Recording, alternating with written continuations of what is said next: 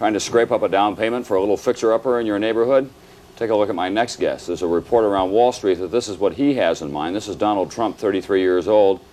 And some people think that he wants to buy the World Trade Center, the 110-story Manhattan skyscraper that anyone can pick up if they've got the coins.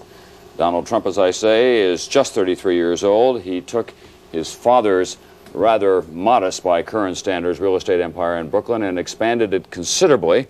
He now has an apartment for sale in a new Trump building called the Trump Tower going up on Fifth Avenue. There it is. You can buy this apartment, one floor of it, one whole floor of that building, that is, $11 million altogether. You, uh, you bought some prize properties at the bottom of the New York market in the 1970s. Uh, inner cities have been pure gold since that time. Why? Because replacement costs have just gone up so much? Well, no, not really. I had a great faith in New York. Primarily, our purchases have been in New York, and at the about five years ago, New York was not considered very hot, and cities in general weren't considered too hot and we purchased the old Commodore Hotel, and we've reconverted that now into about $110 million Grand Hyatt Hotel, which is opening up next week in New York City. And uh, we've made some other purchases that have been uh, fine. Is that your general advice to people who are interested in real estate investment, though? Look to the inner cities, look to old buildings and doing something with them?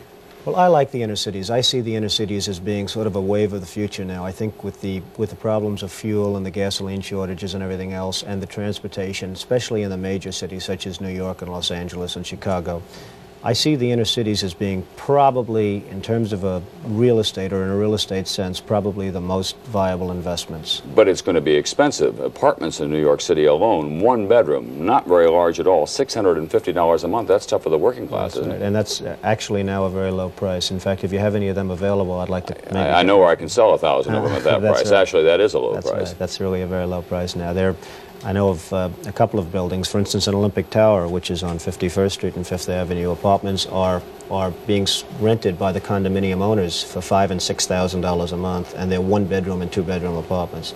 So it's uh, when you say six hundred dollars, even in other sections, it's almost becoming a low price. What happens to some of the old buildings in the inner cities that are works of art? You were recently the object of a lot of controversy because you ordered destroyed some sculptures on the a building that you bought that the Metropolitan Art Museum wanted. Why did you have those destroyed, first of all, and what happens to the look of a city?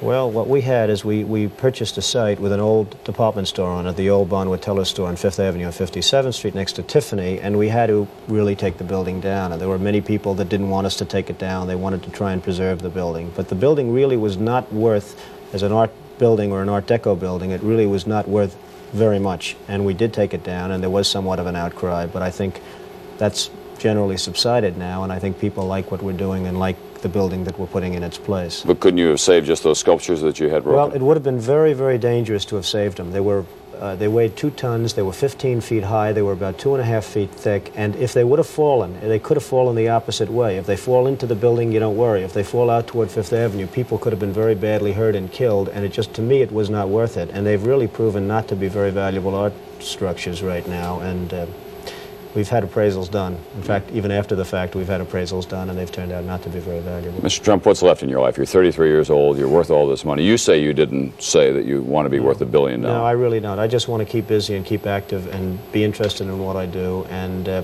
that's all there is to life as far as I'm concerned. I really am not looking to make tremendous amounts of money. I'm looking to enjoy my life, and if that happens to go with it, that's fabulous. Give me one final bottom line. In five years, the price of a hotel room in New York City will go for? It could be $1,000 a night. Start saving your money, folks. Just one night, $1,000.